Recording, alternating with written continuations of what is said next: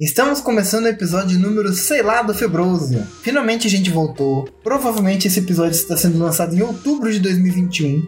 Porque, tipo, mano, eu tô sem tempo pra editar, caralho. Tá foda a minha vida, tá? Nesse episódio você vai ficar sabendo de detalhes do que tá acontecendo na minha vida e por que, que o Febroso não tá saindo. Ai, que desanimaram, perderam o tesão, o projeto morreu. Não, entendeu? Mesmo porque em um podcast feito por três pessoas tão gostosas quanto eu, a Sucubo e a Patê, não tem como você perder o tesão. Mas acontece. acontece que o, o, nosso emprego, a vida de proletário, faz a gente perder o tesão, não por causa do tesão em si, mas por causa do tempo. Entendeu? Então, não sei quando vai ser lançado esse podcast. Enfim, o que eu tô querendo dizer é que tá começando mais um episódio para te fazer companhia em tempos difíceis no Brasil. O legal é que a pessoa pode ouvir isso em qualquer época do Brasil. Desde 1500 até 2429, a gente vai estar tá vivendo um episódio, caótico no Brasil. Então, eu sei que você tá passando por momentos difíceis. Força, guerreiro, a gente tá aqui para te fazer companhia. Vou me apresentar, eu sou a Giovanni e toma cuidado com quem você se apaixona. Oi, gente, eu sou a Sucuba e às vezes eu penso que é triste eu ter crescido longe da minha família, mas às vezes ouvindo certas histórias eu fico bem feliz, viu? Oi, gente, aqui é a Patê. E se por acaso você ganhar uma cocada de alguém, não dê para sua mulher, não dê para o seu namorado. Isso pode gerar muito atrito familiar. Verdade, cocada é vacilo, gente. Então... Só pode bombom, né, Patê? bombom pode. Você tem que dividir com. O problema não. é a cocada. Tem que dividir entre o seu namorado, é isso aí. É verdade. Mas cocada é vacilo. Gente, se você não entendeu nada, com o decorrer do episódio você vai entender. A gente só gostaria de dizer que o Febroso é um podcast para te fazer companhia. Isso, a rota mesmo, no meio da introdução, seu Lazarento. Giovanni Sóbrio, vê se você vai tirar essa edição, tá? Não! É. Eu só tô aqui para dizer que o Febrosa é um podcast para te fazer companhia e que as coisas estão difíceis, é interessante você ouvir alguma coisa para sentir aquele quentinho no coração, sentir que alguém se importa com você. Então a gente tá aqui para te contar histórias, entendeu? Essa é a ideia do Febroso desde o primeiro episódio até agora. E mano, Assim, se você quiser realmente ter contato com seres humanos, entra no grupo do Febroso, tá? t.me barra Febroso é o nosso grupo do Telegram. A gente não tem grupo no WhatsApp porque acaba expondo o número das pessoas e algumas pessoas têm uma neura assim com privacidade, então é importante, né, manter um pouquinho dessa privacidade. Por isso, cara, sei lá também, não custa nada instalar o Telegram, pô. Vai lá, vai ser interessante para você. A gente também está em todas as redes sociais, é arroba Fibroso Podcast no Twitter, no Facebook, no Instagram. É só entrar, entendeu? Vai ser interessante para você. Por favor, curta a gente em tudo, siga a gente em tudo, só se você quiser também, entendeu? E sem mais delongas, na verdade, depois de toda essa delonga, bora pro episódio. Espero que você se divirta e que seja uma experiência ótima para você. E aí, galera, como foi a semana de vocês? Mano, foi bem doida. Eu tô com os dias contados pra ir pro Piauí, né? Então. Take me back to Piauí. Pelo eu, amor se eu não editar antes bom. de eu ir pro Piauí, esse episódio vai sair só em maio, tá ligado? e, tipo assim, como o Febroso anda, Deus dará mesmo, tadinhos ouvintes.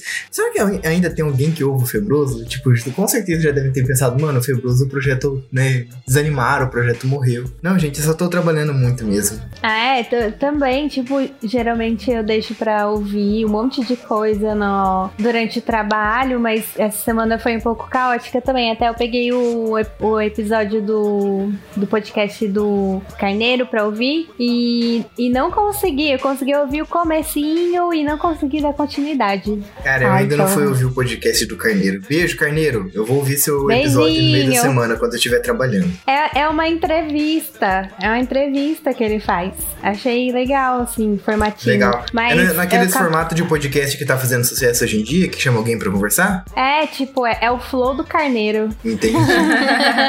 eu vou dar uma olhada. Cara, qual Mas que é a pira eu- desses podcasts, né, mano? De entrevistar pessoas. É muito legal porque você chama gente famosa e aí, como o podcast acaba ficando famoso, as pessoas famosas querem participar. Exato. É uma coisa é que é facinho fazer sucesso, cara. É só chamar alguém famoso, os fãs chegam, aí você chama mais gente famosa, a ponto de que você vira uma, re- uma referência pra que se você é famoso, você participa de um podcast desses, e aí os famosos querem participar do seu podcast, e você sempre vai ter gente afim de gravar com você. Sim, e, e gente super interessante, né? Legal, assim. Não Às é legal já ter uma conversa com uma pessoa, mesmo que seja uma pessoa, tipo, totalmente avesso de você, sabe? Eu acho Uhum. legal.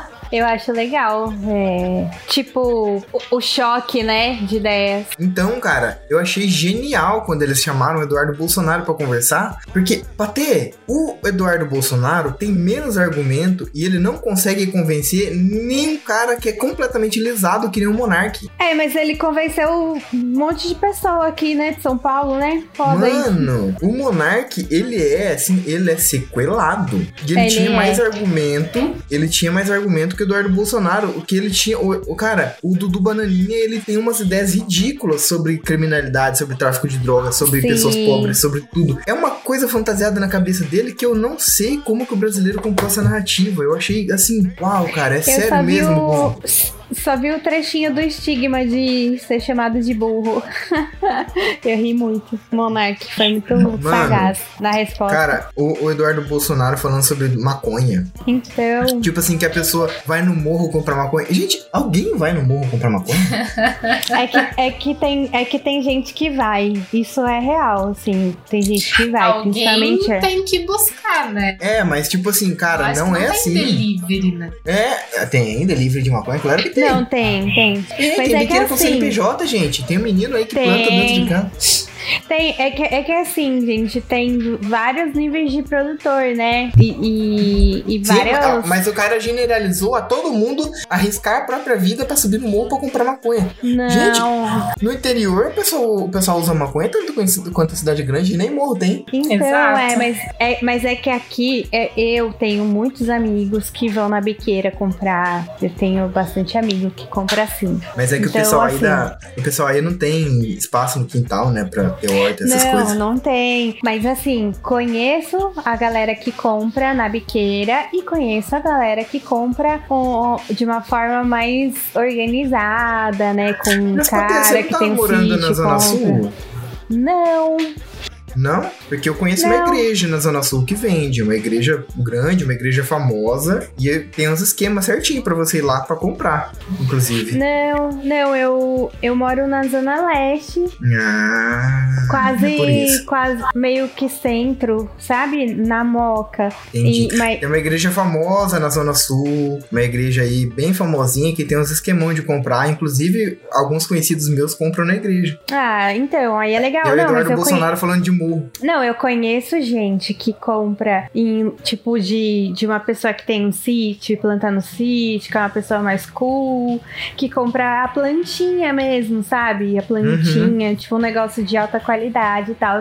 E conheço as pessoas que compram é, na biqueira o, aquele pedacinho de cocô de cavalo, sabe? Puta Conheço também. É, a gente tem que, tem que ver isso aí. Tem que dar um jeito de, de melhorar isso aí. Eu não sei, Mas cara. Às vezes eu realmente. Penso que é uma falta de organização muito grande as comunidades que gosta de ter casa de três andar, mas não tem nem um jardinzinho suspenso ali na parte de cima, nem pra fazer um canteirinho de terra. Então, isso é um problema que se as pessoas seguissem o- os, as diretrizes, os parâmetros urbanísticos da cidade, as pessoas com certeza iam ter um, um, um pedacinho verde, sabe? Em Uhum. cada terreno, porque isso é o que quando você vai construir, agora misturando com um pouco da profissão, você tem que ter uns 15% de área permeável, sabe, no seu terreno. área permeável é aquela área que consegue chupar água, né? Exato, área jardinada, sabe? De terra, você não- basicamente. Exato, porque assim, né? A gente tem muito problema com enchente, essas coisas.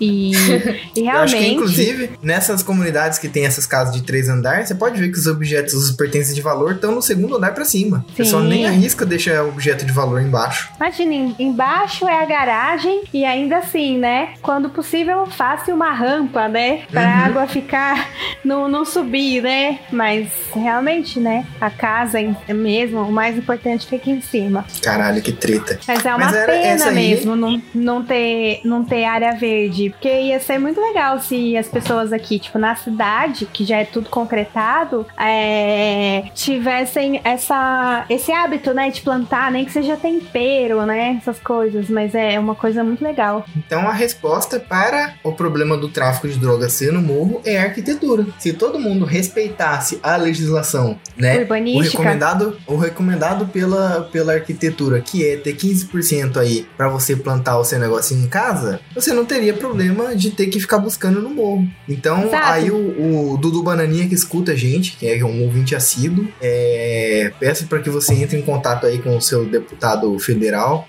Ele é deputado federal, né? Ou é estadual? Não É, lembro. ele, eu não lembro também, acho que é estadual. Bom, se você for estadual, entra aí em contato com o Capitão Augusto, que é outro menino muito ouvinte aqui do Febroso, pra poder fazer aí a lei de obrigatoriedade de usar 15% do seu quintal pra plantar maconha, Não. poder salvar aí o mundo dessa violência.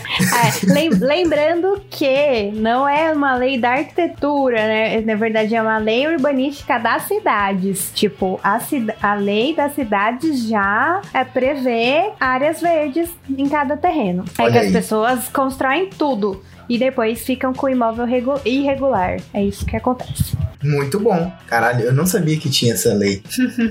No meu quintal, Tem. ele é 98,7% mato e 0,3% casa. Que maravilha. É. que legal. Você compensa uma boa parte da população Pois é. paulistana. Ah, eu tenho que dar um jeito, né? Porque, porra, inclusive, é exatamente por causa desse extremo oposto que eu não consigo muito bem me imaginar morando em uma metrópole. Mas aí, ontem, os meus pais foram limpar a parte de trás da minha casa que dá acesso ao meu. Não é que dá acesso, fica de parede pro meu quarto, sabe? Uhum. E aí, eh, eles desconfiavam que o tanto de escorpião que aparece no meu quarto é porque tem um buraquinho, né? Que serve basicamente de escoamento de água pra eu poder lavar meu quarto e sair por um buraquinho. A água. E é um buraco da, da espessura de, sei lá, um dedão, sabe? Bem pequeno buraco. Só pra escoar água mesmo quando eu quiser lavar meu quarto ou alguma coisa do gênero. Uhum. E daí, nessa parte de trás do meu quarto, que por onde sai esse buraquinho, tinha lá uma pilha de tijolos e umas tábuas que. Ah, com certeza. E Já é eles foram charada. desmontar aquilo, eles foram desmontar aquilo e encontraram 11 escorpiões e uma cobra. Olha aí. Olha aí. Então eu acho também que é muito medo da população de deixar essas áreas verdes, medo de aparecer bichinhos, não sei, porque você não vê bichinhos em São Paulo, entendeu? Você já viu que as pessoas não podem ver uma barata, um grilo, um qualquer coisa, elas gritam. Vê uma borboleta, elas gritam. Tem que retomar essa, sabe, é, é, mexer na terra, sujar o dedo, entrar a terra debaixo da unha. Que isso? Eu acho inclusive. Eles- participar, se né? esses bichinhos estiverem a uma distância segura de mim, eu não grito. Agora, se de repente eles baterem na minha cara ou algo do tipo, aí eu entro em desespero.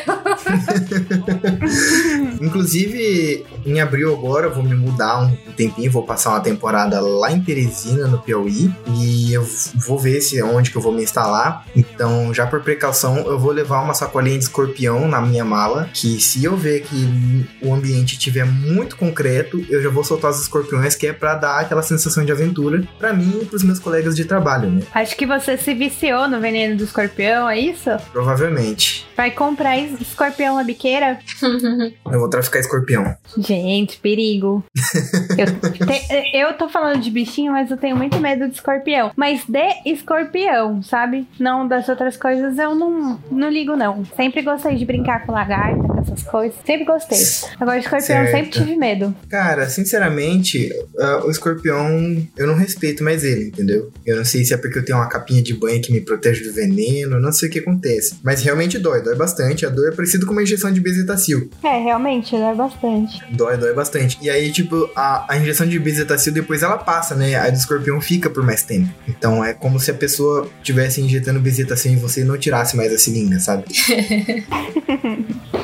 Enfim, mas de- a gente deu toda essa volta e você não contou como foi a sua semana. Na verdade, como foi a sua vida depois de tanto tempo que a gente ficou sem se conversar? Eu Acho que as pessoas imaginam que a gente se fala todos os dias, né? A gente meio que se fala, mas só fala bom dia pro outro pergunta como tá, né? fala. É. E aí a gente fala meio por cima, alguma coisinha, alguma coisa, né? Mas Uhum. não, não se aprofunda, né? Mas assim, a semana foi, foi tranquila. Eu fiquei um pouco, um pouco desolada com as notícias, né? De. De falta de, de medicamento, falta de leite, essas coisas, né? Como o brasileiro acorda todos os dias, né? Desolado. E acontece que quando você tá com uma, é, uma armadura um pouquinho mais frágil, aquilo tem uma hora que acaba te atingindo um pouco mais. Então eu acabei ficando mais um pouco mais chateada, né? Essa semana com isso tudo. Mas Sim. fora isso, estamos aqui de home office. Ah, ah, também teve que eu cair no buraco, né? Verdade, mano, que fita! Você, ela, ela te contou isso? Eu vi isso numa publicação dela. Eu ri tanto daquilo. Oh, meu Deus. Um monte de gente riu, cara. Mas é porque realmente, né, a publicação tava falando, né, sobre ah, ah, momentos felizes, né, ponto, ponto alto de 2021. E embora eu tenha levado um susto, tenha ralado toda minha perna, ficou com um monte de roxo agora, agora dá pra ver os roxos, né? Que bateu. É, eu tive, assim, uma descarga de adrenalina que eu não tinha há muito tempo, né? Assim, foi, foi um ponto alto de 2021. Eu quase ter quebrado o pé e caído com a perna dentro do A buraco. aventura. Porque foi uma emoção que fazia muito tempo que eu não sentia. Então, assim, Muito bom. estamos bem, estamos bem. Cara, eu acho que uma das coisas que aconteceu recentemente, assim, de, de grande, né? Que eu acho que quando sair esse podcast, se eu já devo ter ido pra Teresina, então eu vou pra lá, vou ficar um mês longe da Sucubo, tadinha. E outra coisa ah, que eu acho eu achei que a André saía. Não, Agora ela não vai não. surpresa. Eu vou ficar um mês lá, ajeitando as coisas, e depois eu acho que eu volto só pra buscar ela, porque... Por quê? Amor, eu não tenho mais onde ficar. A hora que eu voltar, eu já não vou estar nem mais. Pra ter os meus pais. A hora que eu falei que eu ia ficar um mês em Teresina, aí eles falaram, mas você vai voltar e aí você vai ficar pra cá, né? Eu falei, ah, eu não sei não, eu acho que eu vou morar lá, hein? Você acredita que a hora que eu falei isso, eles foram lá na sala, foram lá no quartinho, pegaram a trena e começaram a medir o meu quarto, porque eles já estão planejando o que, que eles vão fazer com o meu quarto quando eu, quando eu me mudar. Isso é muito coisa de pai. Nossa, pai e mãe. Isso é muito coisa de pai e mãe. Pois é, então eu acho que eu não tenho mais lugar em casa, não, entendeu? Eu vou ter que ir embora. E outra coisa que aconteceu, eu não sei se eu cheguei a te contar que minha avó morreu. S- Sua avó contou. A minha avó nazista morreu, deu um piripaque nela lá, ela passava muito nervosa, sentia muito ódio no coração. É, eu, teve um dia aí que ela sentiu muito ódio e passou mal, caiu no chão. Caiu no chão, não acordou mais e levaram ela no hospital, ela tava com aneurisma. Aí operaram, abriram a cabeça dela, aí tava tudo inchado, deixaram um pouquinho aberto. Aí logo depois ela teve dificuldade para respirar, entubaram ela. Na verdade, ela, ela chegou a sair do hospital antes disso. Ela caiu,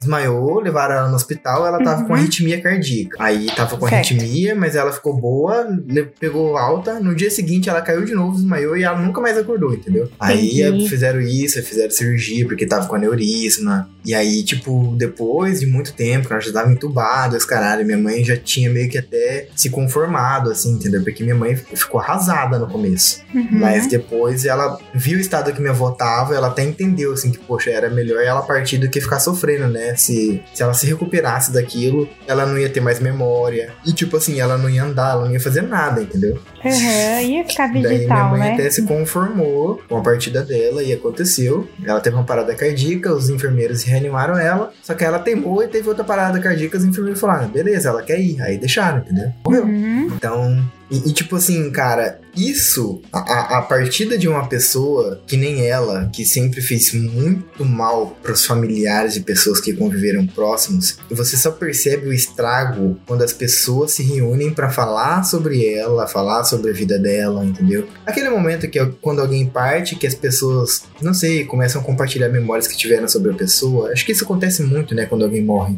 Uhum. E é só memória horrível, cara. Eu ouvi relatos horrorosos pra ter. Ah, eu imagino. Mas assim, de um nível de dor que aquela mulher causou, que, por exemplo, a minha mãe, eu não sei como ela não é um ser humano horrível, mediante ao tratamento que ela recebeu da minha avó. Eu sei, exatamente. Horripilantes, relatos horrorosos, assim, que eu ouvi, que eu fiquei, meu Deus, cara, como que esse ser humano conseguiu ser tão ruim? Sabe, ah, quando a, a, a lenda do corpo seco, eu acho que minha avó, a terra não vai querer comer aquilo ali. Uhum. Mano, foi muito ruim, muito, muito, muito, muito ruim. Eu sabia que ela era ruim, mas eu não sabia que era tanto. Inclusive, a família toda tá tretada, porque é, começaram a ser reveladas as coisas que ela dizia um pro outro, de um pro outro, e já estão Tipo assim, meu avô não tá morto, entendeu? Mas meu avô ele é cadeirante, ele já teve vários derrames durante a vida. E assim, já estão brigando por herança, o meu avô nem morreu ainda. Ai, e o meu avô. gente. Herança agora- é foda.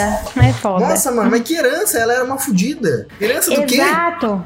Se você tem um terreninho, um lote mínimo 5 por 25, já é- você vai revelar entre os parentes quem é quem. Você pode Meu ter amigo, certeza. Eu acho que os irmãos tinham que se juntar e falar: olha, gente, vamos vender essa casa e o dinheiro a gente doa, porque é pra gente se livrar do, do ciclo de maldade dessa mulher. A gente tem que se livrar de tudo que ela.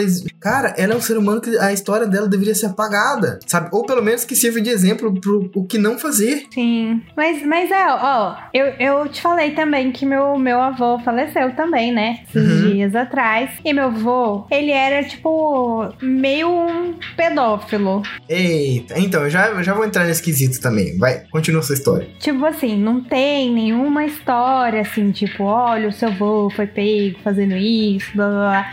Só que ele era uma pessoa muito estranha, sabe? De, de, de ficar querendo abraçar muito as netas, passando a mão, sabe? Que Uhum. era de uma forma bem estranha, que a gente, criança, ficava constrangido. E Sim. a gente era alertado pelas nossas mães a não ficar perto do vô não ficar Nossa. perto do vô. Eita porra! Não? Porque era Se estranho. as mães falavam isso, mano, hum, às vezes não dá Sim. nem vontade de saber qual é a história por, por trás disso. Não, então, não tem nenhuma história em si. Só que o que acontece é, assim, a gente, tipo, na, na, na família da minha mãe, é, ninguém tem essa, essa afetividade toda, entendeu? Uhum. Não é uma família de, de beijos e abraços, não é nada disso. E aí, um pai, que pra elas ele, ele era um pai, ele era muito mulherengo. Tipo assim, ele deixou minha avó, tinha uma amante. Minha avó, quando foi ter o, o, o filho mais novo dela no hospital, meu avô foi visitar ela de mão dada com a amante, vocês têm Família ideia? tradicional brasileira, né? E, e ele era muito mulherengo e tal, e, e ele dava zero carinho pra todo mundo. Era todo mundo à base da porrada, né? Lá na casa da minha mãe.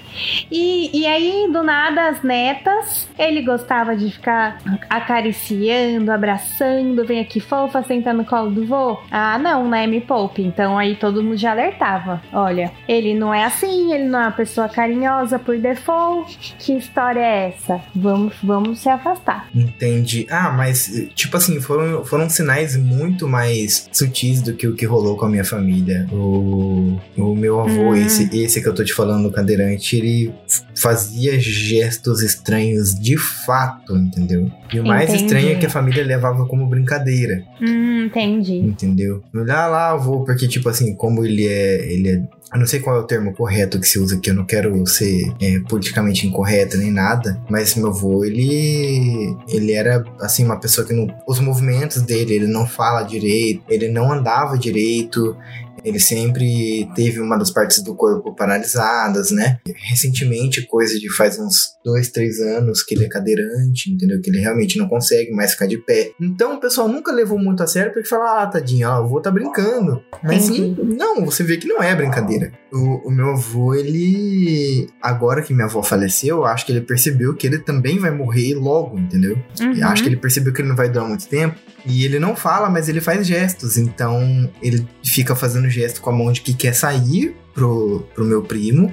Aí o meu primo perguntar pra onde que ele quer sair, ele faz sinal de uma buceta com a mão, assim, que ele quer ir no puteiro. Uhum. E ele fica mandando beijinho pras filhas dele e fica apertando elas, abraçando elas, passando a mão nos peitos delas. O velho tá louco, mano. O velho tá tantando. Então, mas Ele, era ele meio. tá necessitado. Acho que ele percebeu que ele vai morrer e falou: Não, eu quero morrer com estilo, eu quero botar pra fuder, tá ligado? Botar pra fuder não sei o que, que não funciona mais nada ali, mas ele quer ver putaria. Então, mas é isso, Gi. Tipo assim, é uma mão que vai, tipo, vai meio que pra bunda, sabe? Sim, era o que meu avô fazia. É isso, entendeu? E então as pessoas falaram, cara, não, não, não, não, que sentar no colo do vô, que abraçar assim, hum, não. Carinho É em criança isso. se faz na cabeça, não no resto do corpo. Exatamente. é. Era estranho, gente. Tipo, se você vê, você vai ficar muito. Porque, pensa, uma criança, quando a gente é criança, a gente não tem muito noção do que é certo e que é errado, mas tem certas coisas que você, Você tem na sua cabeça da que. pessoa que é bizarro, né? É, você percebe que você que tem alguma coisa errado, né? Tipo, Uhum. você não sabe o que, mas você sabe que tem. É, a criança não sabe porque isso não faz parte da educação, né? É uma coisa que os pais, pelo menos antigos, né? Os pais da nossa geração, eles evitam falar sobre o assunto até a hora que não dá mais pra evitar, que é quando. Quando a aparece filha- grávida. É, tipo, aí já ferrou tudo, né? Mas então, na verdade, o correto seria, tipo, desde pequeno já ter esse tipo de assunto, né? Sim, Meio que Ser aquela coisa de zonas é, perigosas. sim. Com Melhor de certeza. tudo é que hoje em dia, cara, vo- você vê que certas coisas são controladas. E nem, eu acho que a pessoa que é contra a educação sexual nas escolas, a não ser que seja uma pessoa que tenha um QI tão burro a ponto de acreditar que Eduardo Bolsonaro é uma pessoa intelectual, não é, né? A gente, a pessoa que é fã dos Bolsonaro nunca viu eles falando. Só acredita na, na- de verdade, a não ser que seja realmente uma pessoa mau caráter. Mas aquela pessoa que votou no Bolsonaro porque acreditou no folclore de que ele ia acabar com a corrupção, nunca viu esses caras conversando, porque esses caras têm uma conversa de bandido, velho. Sim. E o que acontece? Tem esse papo de sexualização das crianças. Aí você pergunta, nossa, mas o que fazem? A pessoa não sabe te responder o que fazem. Ah, faz apologia. Apologia o quê? Me conta o que acontece, eu quero saber. A pessoa não vai saber te dizer. E assim, isso, cara, é, um- é uma parada escrotíssima pra ter, porque eu acho que a pessoa que cria essa, essa narrativa, o povo compra. Mas a pessoa que cria, ela sabe o que é educação sexual. Sim. E ela é Sim. contra, porque aí a criança vai saber se defender e ela vai se fuder. A pessoa que é Sim. contra a educa- educação sexual na escola, por saber o que é educação sexual na escola, porque a pessoa que é contra porque é povão, porque, sei lá, né, porque é ignorante, é uma pessoa que não faz a menor ideia do que, que é educação sexual. E ela fica pensando que é, sei lá, a professora abrindo a buceta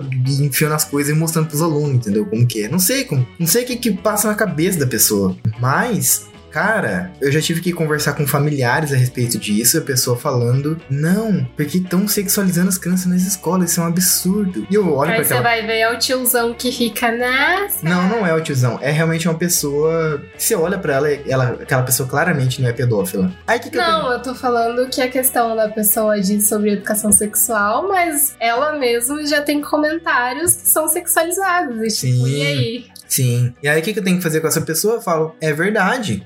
Isso é um absurdo. Estão sexualizando as crianças na escola. O que eu sou a favor é a professora chegar pra criança e falar assim, ensinar que tal parte do corpo não deve se tocar nela, entendeu? Eu falo isso pra pessoa. Eu sou a favor de que o professor ensine pro, pra criança que não pode, que um estranho não pode ficar relando em certas partes do corpinho dela, que ela tem que contar pros pais, pra polícia, pro próprio professor, entendeu? Aí a pessoa vai e concorda comigo. Eu acabei de explicar o que é educação sexual. Só que a pessoa concordou comigo do jeito que eu expliquei. Porque se você cita a palavra educação sexual, a pessoa já tem esse termo demonizado na cabeça, sendo que ela nem sabe o que, que é. Ela já pensa em comunismo, gaysismo, Olavo de Carvalho, Felipe Neto, Uma tá madeira de ligado? piroca, Uma madeira de piroca é educação sexual pra ela, entendeu? kit gay. É, cara, é difícil. Você tem noção de que pra gente ensinar o básico pra pessoa, a gente tem que ensinar com outro nome, porque esses nomes já foram demonizados? Sim, é que nem tem uma página, né, que fala explicando é, valores do comunismo chamando de capitalismo. Para... Muito bom. Aí, tipo, sempre tem uma postagem de alguém indignado falando, descrevendo várias coisas do, do capitalismo e chamando de comunismo e a pessoa super concordando, sabe? Não, Sim. verdade, verdade.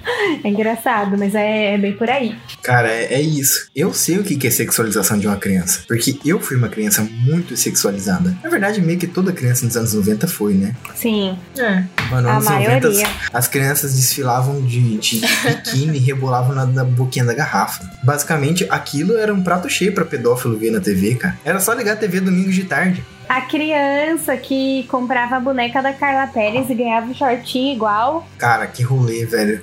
Que rolê. Eu lembro que as meninas da minha rua usavam aquele shortinho do bad boy que mostrava a polpa da bunda. Uhum. E era uma roupa de Sim. criança. Absolu Era. Absolutamente normal. Nessa época minha mãe já era evangélica, então eu nunca passei por isso. Acho que o, o único lado bom é que eu nunca passei por isso. É, eu, eu assim, cara, eu sei qual que é a importância disso, inclusive eu acho que as pessoas deveriam ter, porque realmente compraram uma narrativa covarde, uma narrativa canalha, e essas pessoas têm tanto medo de sexualização infantil, porque eu tenho certeza que elas viveram na mesma geração que eu, e elas foram sexualizadas. Patê, eu quando era recém-nascido, acho que, acho que eu posso contar isso no podcast, né? Não sei se vai pesar muito. É a sua vida, né? É a minha vida. Eu, quando era recém-nascido, quando eu nasci, eu nasci com um pintão enorme. Mas porque ele tinha uma má formação. E aí tiveram que cortar ele e remendar. Sério? Entendeu? Sério. Nossa, não, nunca ia imaginar Pois uma é. coisa dessas assim. Os meus pais, eles ficaram muito preocupados comigo em relação a isso. Imagina, né? O, o pai dos anos 90, dos anos 80, tem um filho que o pinto ia ter problema. Imagina que. Nossa! Então,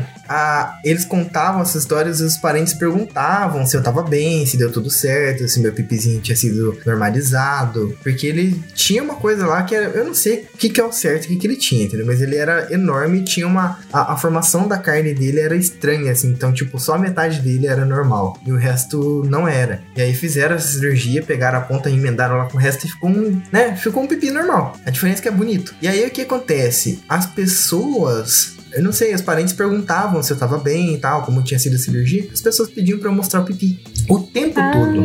Ah, uhum. Eu tava conversando esses dias com a Sucubo, porque eu tenho lembranças de quando eu era pequenininho, de quando eu tinha 3, 4 anos de idade, e chegava algum parente e perguntava como tava meu pipi. E pedia pra eu mostrar. Então, eu tinha que ficar mostrando o pinto pras pessoas quando eu era criança pra ter. E pedia pra eu tirar, pra eu tirar ele pra fora pra mostrar. E falava, olha que grandão que ele tá, o que, que você deu pra ele comer? Sabe esses papos bosta assim? Meu Deus, coisa muito de tiozão. Sim, e eu tinha que ficar mostrando. E isso começou a escalar pra coisas bem intensas, entendeu? Uhum. Porque aí eles falavam que eu ia usar pra fazer tal coisa, que eu ia usar pra fazer outra coisa. Eu não vou usar assim as palavras exatas porque vai ficar muito bad vibe. O, podcast, o episódio vai ficar muito pesado assim. Mas eles falavam que quando eu ia quando eu crescesse eu ia usar pra tal coisa, pra tal coisa e pra tal coisa, entendeu? E aí a coisa começou a escalar pra, sabe, um- uma coisa completamente absurda, coisas abusivas mesmo, entendeu? Uhum. Então, cara, eu sei o que é ser uma criança sexualizada porque eu fui. E é completamente necessário. Então, são coisas, cara, que a minha família, eu vou te falar, ela. Pelo menos os meus pais, eles me deram uma educação incrível, assim. Eles me deram uma coisa que eu acho muito valiosa pra minha vida, que é autoconfiança. Sou uma pessoa muito confiante de mim mesmo. E essa autoestima, ela foi construída por causa da admiração dos meus pais. Eles sempre me acharam muito inteligente, até mais inteligente do que eu de fato era, entendeu? Então, isso sempre gerou uma confiança muito grande. Só que em outras partes, o restante, tanto os meus pais também, mas o, todo o restante da minha família criaram coisas e você fala, mano, pra quê? Será que eles não percebem que isso aqui é errado, caralho? A pessoa não tem nenhuma noção do- de, do- de que aquilo pode trazer consequências pra sua vida e pra sempre, entendeu? É, e a gente só tem contato com essas pessoas por causa do grau parentesco familiar, né? Porque são pessoas que não tem nada a ver com nossos valores, com o que a gente acredita, com nada, né? Engraçado isso. Sim, cara, é muito absurdo. É muito absurdo. Mas é isso. Essa. Cara, são, são coisas assim que você fala, mano, às vezes seria teria sido melhor ser criado por estranhos. E pensa bem, se você for perguntar pra essas mesmas pessoas sobre a educação sexual na escola, o que, que elas vão Eles vão falar? ser contra. Então. Só que eles, eles não. Tanto que, assim, eu tive problemas com isso. Eu, por ter sido uma criança sexualizada, eu virei um adulto sexualizado. Eu acho que você já percebeu, assim, que eu. Qualquer coisa é. Eu já faço um link muito rápido, entendeu? Uhum. Eu faço a piada de mim mesmo até, assim. Falo, mano, qualquer coisa é motivo pra eu começar a tirar roupa, entendeu? Aham. E, e se- e se trata disso mesmo, entendeu? Porque desde criança, cara, com 3, 4 aninhos de idade, já falavam o que, que eu ia fazer com meu pipi, já falavam o que, que sabe? Eu, eu fui ensinado a ser assim. É, tenso. É bem cabuloso. Com isso eu nunca tive problema, assim. O máximo foi o meu avô mesmo. Tô ligado. Eu vou pegar outra garrafa de cerveja, peraí que eu já volto. Agora eu tô comendo bolachinha recheada de chocolate. Meu Deus, tipo assim, tem que parar de comer isso. Você come uma, você quer comer todas. Sim. Nossa, quantas calorias tem isso aqui? Deixa eu ver. Uma porção de 30 gramas, 10 unidades, tem 153 calorias.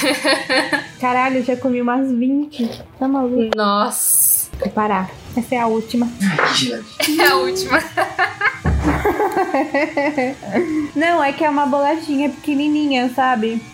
Come. tá. Não, não é, não é tipo bolacha do tamanho, tipo bolacha de pacote, assim. Ah, eu imaginei que fosse essas maiores. Não, é um copinho e, e ela é, é uma bolachinha pequenininha, assim, redondinha. E dentro tem chocolate. Hum. Mas pronto, já comi a última. Eu até pensei, né? Porque no pacote normal vem normalmente o quê? Umas 10? Eu acho que sim. Acho que é um pouco mais, um pacote de biscoito recheado. É. Umas Umas 12. 10, não é não? 12? 10, 12, por aí, né? Eu acho. É, também não tenho certeza, não. É, deve ter diminuído ultimamente, né? Faz tempo que eu não como. Acho que aumentou, Também. porque elas ficaram mais finas agora. Quase não Também, tem mais mas- recheio. Cara, eu, eu- uma coisa que eu nunca compro, assim, é pacote de bolacha recheada. Nunca compro. Uma coisa Eu que acho eu. que já faz mais de um ano que eu não como, inclusive. Sério. Sério. Uma... Pois eu é, lembro eu que também. quando lançou eu fiquei viciado, foi naquela passatempo sem recheio, só o biscoitinho, sabe? Ah, mas a Ah. passatempo normal ficou ruim. Ficou. eu lembro que ela era muito traquinas mais também. gostosa na. Ah, é verdade, a passatempo, aquela uma sem recheio, se você meio que colocava na língua e chupava ela assim, ela t- parecia que tinha leite dentro. Sim. E agora não tem mais. Era ela boa. tá secona e quebradiça. Sim. E o recheio também é diferente, é ruim. Traquinas também, horrível, horrível. Acho que a Nikita ficou mais gostosa que elas.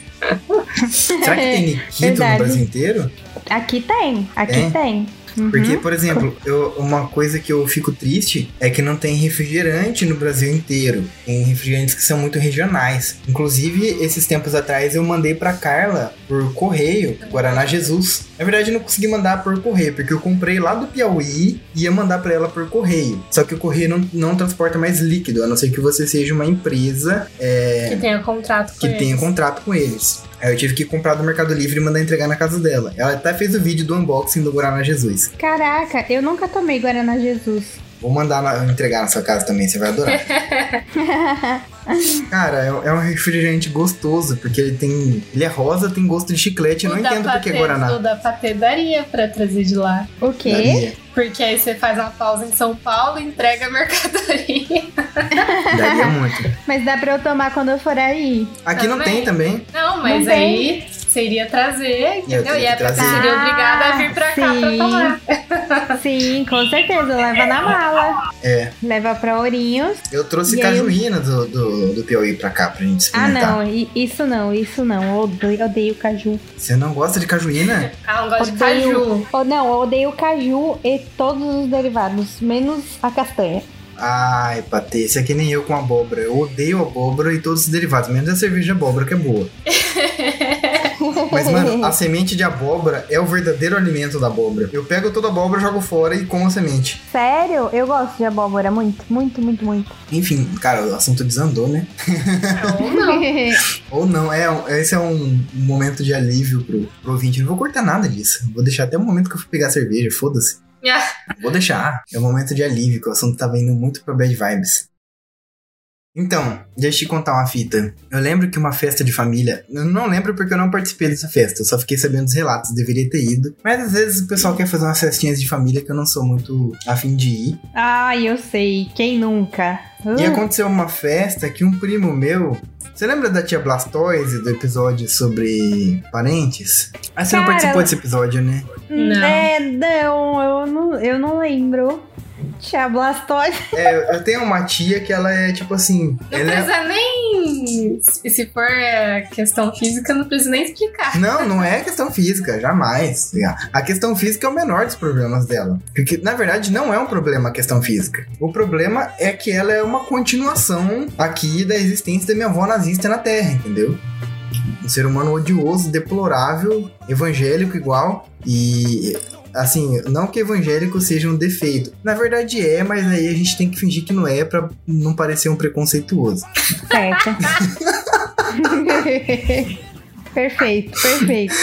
Mas o problema é mais a, a hipocrisia mesmo, sabe? Um ser humano odioso que causa muito mal pra família e pra todo mundo que se aproxima dela. Mais uma vez, o meu primo estava bêbado e você sabe que bêbado ama todo mundo. Ele resolveu Claro. tirar uma foto com ela e abraçou ela de lado, assim, sabe? Quando se coloca o braço por cima do ombro. Uhum. Mas ele estava bêbado e ele repousou a mãozinha dele em cima daquela massa de pão crua que ela chama de seio. E o meu tio ficou possesso, como se meu primo estivesse de safadagem com tia Blastoise. E já quis agredir meu primo. Irmão, aquilo foi uma cena que hoje em dia, se a gente cita pro meu primo isso, ele fica vermelho de vergonha. Nossa. A- Inclusive é usado como bullying contra ele, né? Aí o pessoal faz bullying contra ele. Pode ser, porque ele claramente, assim, não tava de safadagem com tia Blastoise, mas tia Blastoise se sentiu a gostosa, porque o primo novinho tava passando as mãos na, na- nas tetas dela. Gente, é uma autoestima elevadíssima. E aí, cara, o meu tio fez um show. Inclusive, ele conta pra gente sério. O problema é que ele conta pra gente. Tal pessoa, ele lá desrespeitou minha mulher. Você acha que eu vou ficar quieto? Entendeu? Tem. Cara quer pegar a própria tia. Como é que pode uma coisa dessa? E a gente assim, ó. Se segurando pra não rir. Porque o cara fala isso sério, irmão. Tipo, passou vergonha no débito e no crédito, né? Exato. E no carnê também. Nossa, gente, pe- pesado, hein? Não. É cada situação. Porque sempre acontece com a pessoa filha da puta. É incrível. Mano, Na verdade, eu acho que não é que sempre acontece com a pessoa filho da puta. Pode acontecer com qualquer uma. A diferença é a reação. Exato. é. tem alguma pessoa Porque na se sua isso família... acontece algum, comigo, eu tenho o, o discernimento de quando é proposital e de quando foi sem querer, né, gente? Pelo amor, Sim. né? Ah, mas ela, né? Ela tava procurando ali alguma coisa pra. Meu Deus. Gente, parece que essas pessoas, assim, elas são fissuradas, né? Parece que elas veem a maldade em tudo, né? Eu lembrei de uma coisa agora. Eu Hum. não lembro quem foi a pessoa atingida, mas teve. Você lembra da história da Tati? Acho que foi a Tati, que ela tava dançando e sem querer ela passou a mão num cara né, na igreja. Verdade. Eu lembrei disso, não sei porquê. Verdade, na igreja ela deu uma passada de mão no maluco. Sim, eu não lembro quem que foi. Não sei Sabe quando ela tem as lembrar. dançarinas de igreja que jogam os braços assim pra dar glória? Aham. No que que ela jogou, não foi na glória o a mão dela, não. Foi na. Foi no glorioso.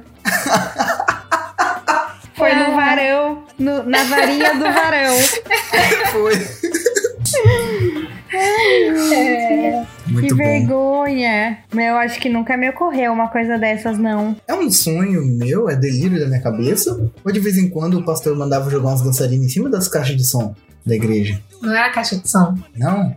Ou Ah, tinha caixa de som lá embaixo. Tinha caixa de som embaixo. Mas era torres. Ah, ele colocava umas torres e mandava as pessoas dançar em cima. Não, não era ele que mandava, era as. Era que mandava na igreja. Não, amor, mas era gente que inventava que subia lá em cima. Subia em cima da caixa de som. É, na verdade, era uma torre, era um andaime em cima da caixa de som pra não ter que ficar pisando em cima da caixa de som. Eu lembrei disso agora. Mas agora, na minha cabeça de longa distância, assim, parecia que estavam dançando em cima da era caixa de som. torres. E tipo assim, era uma igreja que era um prédio grande, mas não tão grande pra ter. Uhum. E o cara tinha duas caixas de som, daquelas de paredão, de show de metal. Uma estrutura de som que valia mais que o prédio inteiro, entendeu? Mas aquelas torres tinham um tema, não tinham um conceito? Vocês pintavam de vez em quando, de alguma coisa. O não, pano amor, é que colocavam. cada ano tinha um tema. Sim, é E isso que eu tô aquelas falando. torres, elas eram de algum tema que eu não lembro qual era. Ah, eu sei que tinha. Todo ano era alguma coisa a ver com nações. Aí aquele ano era o ano do dos milhares. Verdade, era o ano dos milhares. que a igreja ia conseguir conquistar milhares. O dia que bateu mil, o pastor começou a comer as lourinhas tudo e a igreja acabou. Ai, que horror. Perigoso, cara. Você tem que escolher até a cor do seu cabelo, vai tomar no cu. Tem alguém na sua família assim que se sente a pessoa mais gostosa do universo e que todo mundo quer o corpo dela nu? Cara, olha, eu acho. Eu não. Eu não me recordo disso, não. De uma pessoa assim. Mas na minha família tem, tem muita coisa. Tem muita historinha, assim. Eu não sei, as pessoas não têm noção. Assim, tem muita gente sem noção. Pô, a minha mãe. Vou falar da minha mãe agora. A Eita, minha porra. mãe, ela, ela tem muito ciúme da minha tia. Minha tia é super bonita tal, não sei o quê. E ela. ah, eu não sei, gente, eu, eu não sei, criança, né? Mas ela achava que o, que o meu pai. É, meu pai sempre ia dormir cedo, mas quando minha tia tava lá, ele não ia dormir cedo, entendeu? Ah, porque tem visita em casa, né? Ele ficava conversando com a minha tia. Ah. Aí ela já achava que era. Minha, minha mãe, ela tem uns surtos adolescentes, assim, que nem eu faço. Mas assim, gente, deve ser pouco vacilo. Tem visita em casa e você vai dormir mais cedo. Não, mas é porque o meu pai é assim. Ele tem que dormir. E, e outra coisa, minha tia, ela não é visita, ela tá sempre lá. Não é visita mais. Não é que minha especial. É, não é. Só que minha tia, ela é assim. Ela não mora aqui em São Paulo. Então, quando ela vem, ela vem pra, faz... pra passar o final de semana, né? Ela mora numa Aham. cidade próxima. Então, quando ela vem, ela vem pra passar o final de semana. Então, ela dorme em casa. E, e, e- e de verdade, gente, ela chega na nossa casa meia-noite, uma da manhã. Esse Oxi. horário que, é- esse é o horário que ela chega, entendeu? E É aí. o horário que sua mãe tá dormindo, né? É o horário. Não, às Ai, que vezes. horror. Às vezes ela, Ela entra chega. pela janela do a- quarto do seu pai. Não, às vezes ela chega e realmente estava todo mundo dormindo. E aí a gente acorda pra abrir a porta. E ela, tipo, não liga se a gente tava dormindo. Ela chega, liga a TV e fica conversando, entendeu? E, e minha mãe ficava achando que o meu pai, tipo, ele nunca levantaria se fosse outra pessoa. E nem precisaria ele levantar, porque ele trabalha cedo no outro dia. E, então, assim, e minha tia não é uma visita, né? Já que ela sempre tá lá e sempre é desse jeito. Aí ela ficava muito achando que meu pai tava muito. Ai, nossa, o pai está de olho na sua tia. É muito estranho. E, tipo assim, um- uns tempos desse. Olha, que homem também. Tipo assim, não, não sei, não entendo, né, gente? Uma, uma mulher que trabalha lá, uma dentista que trabalha lá com ele, deu um doce, uma cocada pra ele. Uma cocada. O que, que ele Hum. fez? Ele nem comeu essa cocada. Ele pegou a cocada e levou pra casa e deu pra minha mãe. E falou: Olha, não, eu ganhei. Aí ela falou: Ai, um docinho, ai, que legal. E ficou super feliz que meu pai tinha lembrado dela, levado um doce.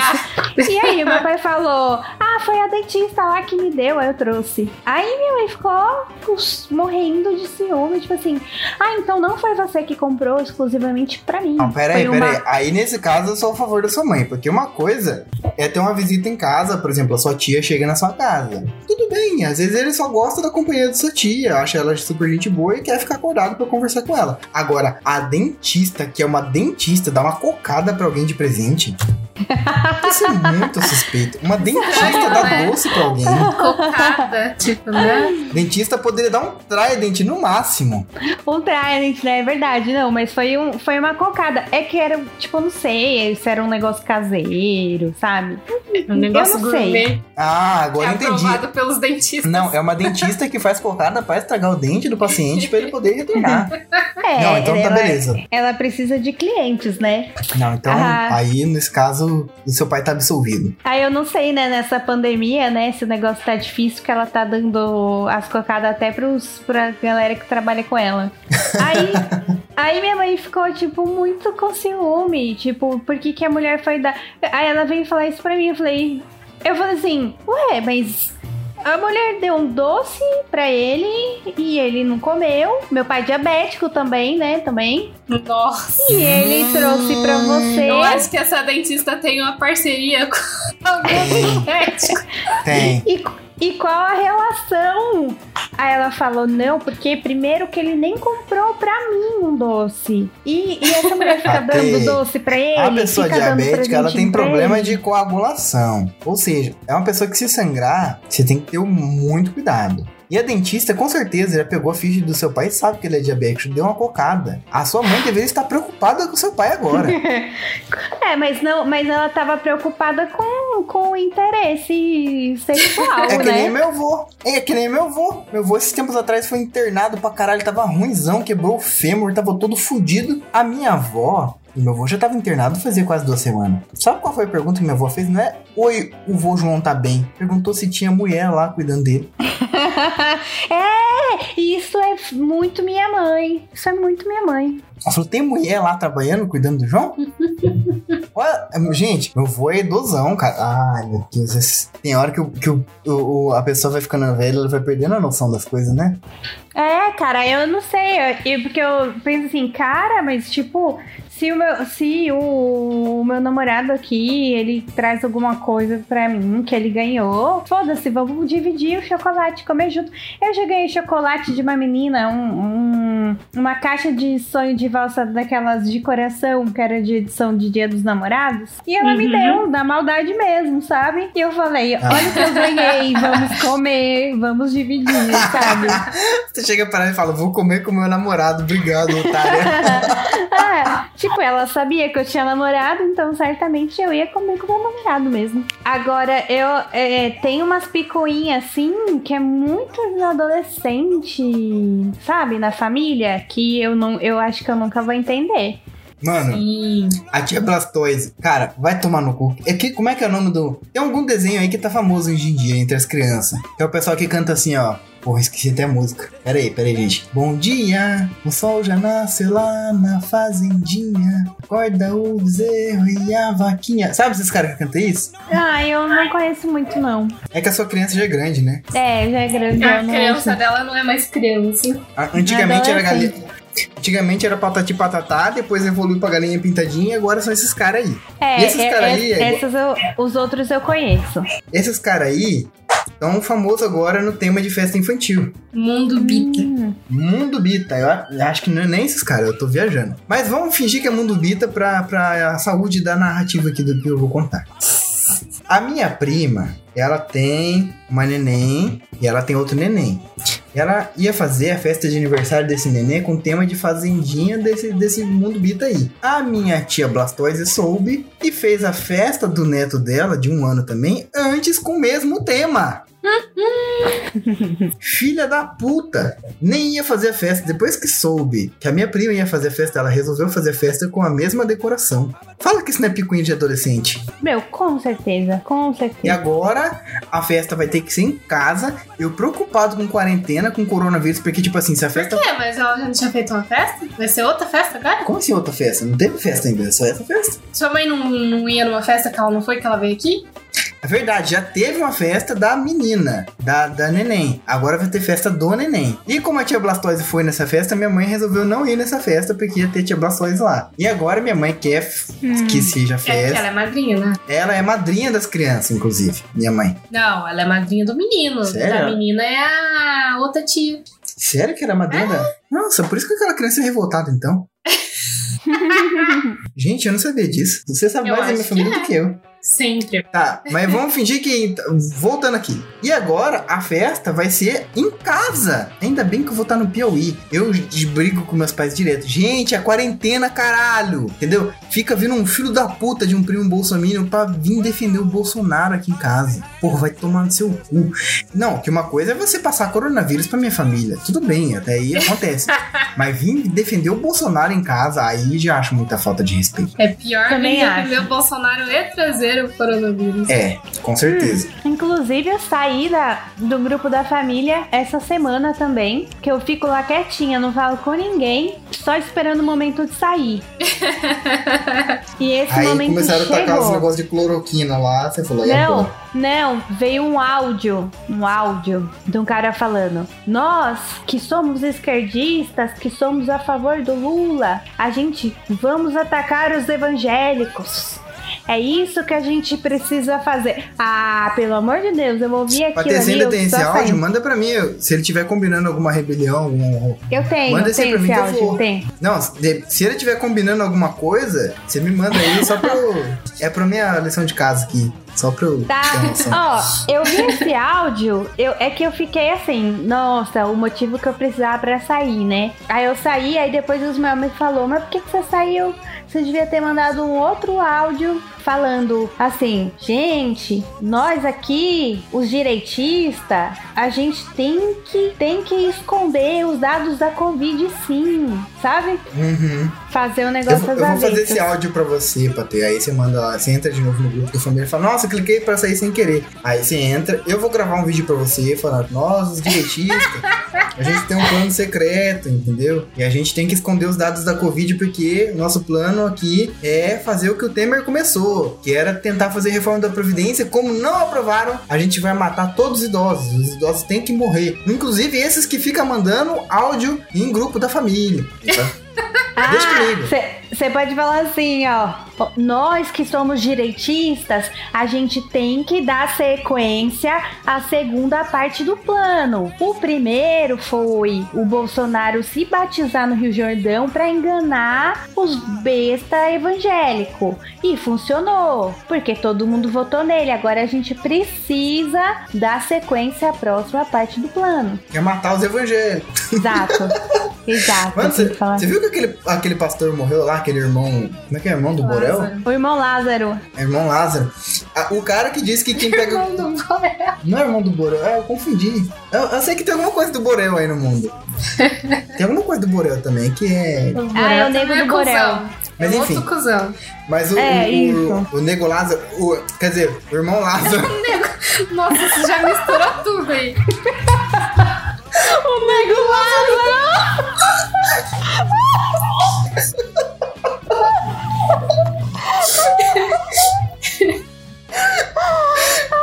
Caralho! O irmão Lázaro falou que, que só pega Covid quem é do capeta e ele morreu de Covid. Foi, cara, eu ri tanto. Nego Lázaro. Ai, Patê, depois dessa eu vou no banheiro, peraí que eu já volto. Vai conversando aí com a Suco. nego, nego Lázaro. Mano, ó. Na minha família não tem muito esses negócios sexual, assim, tipo, da, da galera, né? Mas, cara, tem assim as coisas as coisas doidas, né? tipo, eu não, eu não sei se eu falei pra vocês, mas é, há um tempinho atrás, tipo, antes da pandemia, né? Sei lá, acho que 2018.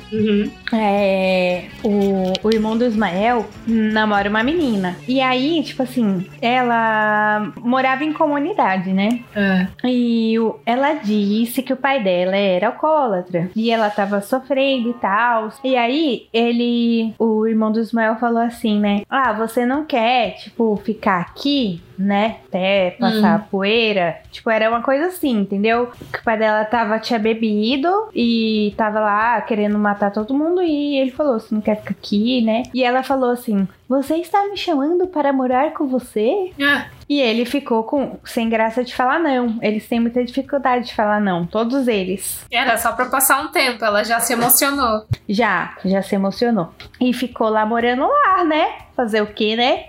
Ele não tinha coragem de falar que não foi isso. E aí, começou a sumir vários dinheiro em casa. Porra. Começou a sumir dinheiro, tal. E a mãe e o pai do Ismael estavam achando que estavam doidos, sabe? Que, tipo, pô, eu lembro de ter colocado um dinheiro ali e não, e não, e não tava lá. Tipo, será que eu gastei? Comprei alguma coisa e não lembro? Nossa, Sabe? mas que inocência, né, gente? E começou. Só que então, aí começou a sumir muito. Só que, Gi, sumia dinheiro que tava tipo. que você deixava em cima da mesa. Mas sumia, sumia dinheiro que tava dentro da sua blusa. Sabe quando você deixa um dinheiro numa Nossa. bolsa de uma blusa? Sumiu Aham. dinheiro que tava numa gaveta. Sumiu dinheiro, tipo, em lugar. Aí, cara, eles ficaram muito desconfiados. E aí, um, o namorado de uma prima tinha uma câmera, um ursinho que tinha uma câmera. Aí colocaram Caralho, a câmera mano, no quarto. que- Isso existe mesmo, então? Existe, existe. Aí colocaram o, urs- o tal do ursinho no quarto. E deixaram. Aí, meu amigo, vieram as imagens. Vieram via WhatsApp aqui pra mim, né? Todo mundo da família, eu acho que recebeu as imagens. A menina tomou, tomou banho e tal. Aí aparece ela entrando no quarto com a toalha. Aí apa- aparece ela revirando tudo. O quarto inteiro dos meus sogros procurando dinheiro. Não. Levanta hora. colchão, abre guarda-roupa, mexe em gaveta. Tipo assim, caralho! E aí, o que que eles fizeram? Nada. Tipo, o que que a gente vai fazer? Ah, só vai. Vamos guardar o dinheiro. Vai mostrar pro, pro meu cunhado? Ai, não, a gente não vai mostrar pra ele. Não acredito. A gente não sabe o que fazer. A gente, a pessoa tava ó, procurando tudo, a prova tá aí. Cuidado, cara. Aí, tipo, ficou nessa, tal. Morreu o assunto, ninguém fez nada. Só começaram a esconder o dinheiro. Aí, eu não sei o que passa na cabeça das pessoas, não entendo, não entendo de verdade. O, os- o meu sogro tinha um cheque que ele queria que ela depositasse. Ele deu o cheque pra ela e pediu pra depositar e pegar o dinheiro. Aí, o que que aconteceu? Ela depositou o cheque, ela depositou um envelope vazio e ficou com o cheque, sabe? Hum. É, é, não, pera, não foi assim. Foi. Eles deram um cheque que era pra ela pegar o dinheiro e depositar o dinheiro pra eles, né? Ela ficava com o cheque e esperava o dia de cair, e enquanto isso ela adiantava o dinheiro pra eles. Só que daí ela que fez um brilhante, depósito, ela fez um depósito no envelope vazio. Daí ela deu o comprovante pra Nossa. eles e tudo, mas o envelope vazio. E aí ficou, meu, era um dinheiro do cliente, a gente ia comprar tecido, tal, tal, tal, não sei o que, blá blá blá. E aí, e aí ficou com essa coisa, daí eles falaram, olha, a gente sabe que aí eles foi, foi à tona. A gente sabe que você fez isso, tá, tá gravou, não sei o que, mostrou pro, pro meu cunhado. E aí, o que que eles. Aí, sabe o que, que ela falou? Ela falou assim: vocês querem chamar a polícia? Vocês querem fazer um BO? Pode fazer, foda-se, pode fazer. E aí, o que, que eles fizeram? Nada. Nada. E ela tá morando lá até hoje e tá Nossa. tudo normal. Mano. Ah, eu, inclusive, eu acho que você deveria se aliar com uma pessoa dessa, né? Porque se ela meter uma ameaça delas, dessa, significa que ela tem uns contatos certos pra pagar alguém.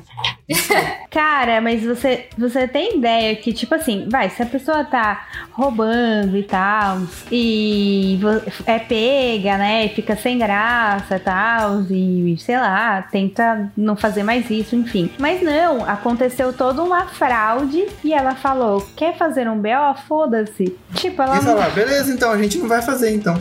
É isso aí. Não, e não, e depois disso tudo, agora que eu lembrei de um outro pedacinho que é também terrível de, de ouvir. A minha sogra foi na minha casa e ela tava falando: olha, então, aí aconteceu isso, isso, e aí o que, que eu tô pensando? Eu falei com, com Fulano e a gente quer alugar um quartinho pra ela, pra ela não ter que ficar lá em casa com a gente, tipo. Não. Aí eu falei assim, dona sogra, por que é que você acha que você precisa alugar um quartinho pra uma pessoa que estava te roubando? Nossa, gente. Inclusive aí, se você tiver a fim de roubar uns velhos e ainda conseguir moradia de graça, consulte Dona Sogra da Patê.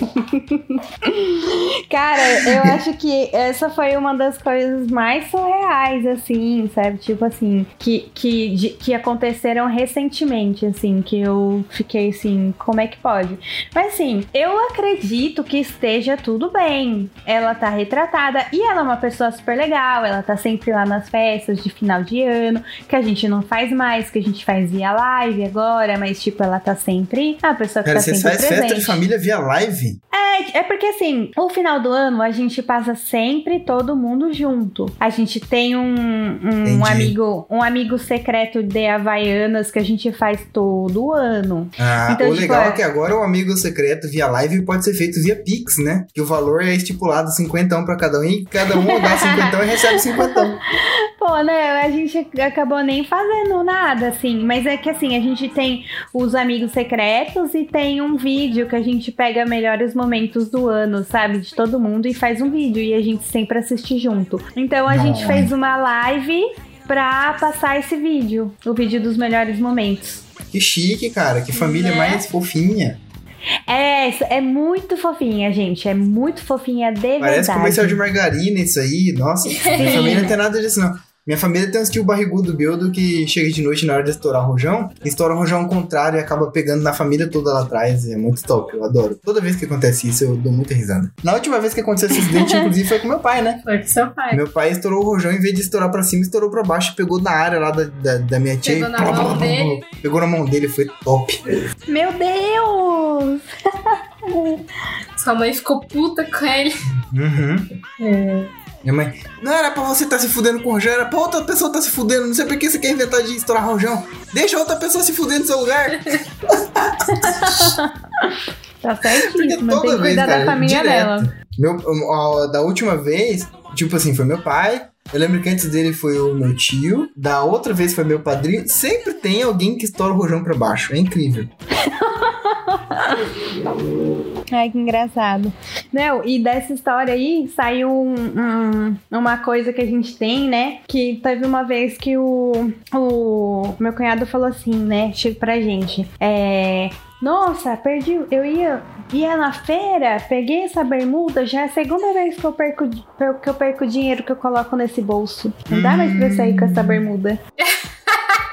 E a gente ficou, oh, meu Deus. Uma vez roubaram falar. dentro de casa também. Os meus pais, uma afilhada dos meus pais foi expulsa de casa, meus pais acolheram ela. E aí, mano, começou a sumir dinheiro de minha carteira, mas eu achava que eu gastava, porque eu nunca contava meu dinheiro. Até que teve um dia que eu falei, não, eu tô gastando muito dinheiro, não pode ser. Porque eu não achava que perdia, eu achava que eu gastava, porque o dinheiro não tava rendendo. Recebi meu salário, de repente eu olhava e tinha só uma miséria. Falava, mano, eu preciso fazer educação financeira. Eu comecei a ver uns vídeos de educação financeira e a primeira coisa que eu fui fazer é saber quanto dinheiro que eu tinha, porque eu nunca conto dinheiro na minha carteira. O dinheiro tá lá, eu vou gastando, eu vou, né? Até acabar. Não, tipo, fica lá um dinheiro, eu vou gastando. Eu nunca contei meu dinheiro. Eu Mas também, sou um dia- pouco assim. Eu passei a contar meu dinheiro. E eu contei quanto dinheiro tinha na minha carteira. Aí eu fui na vendinha aqui da vila, né?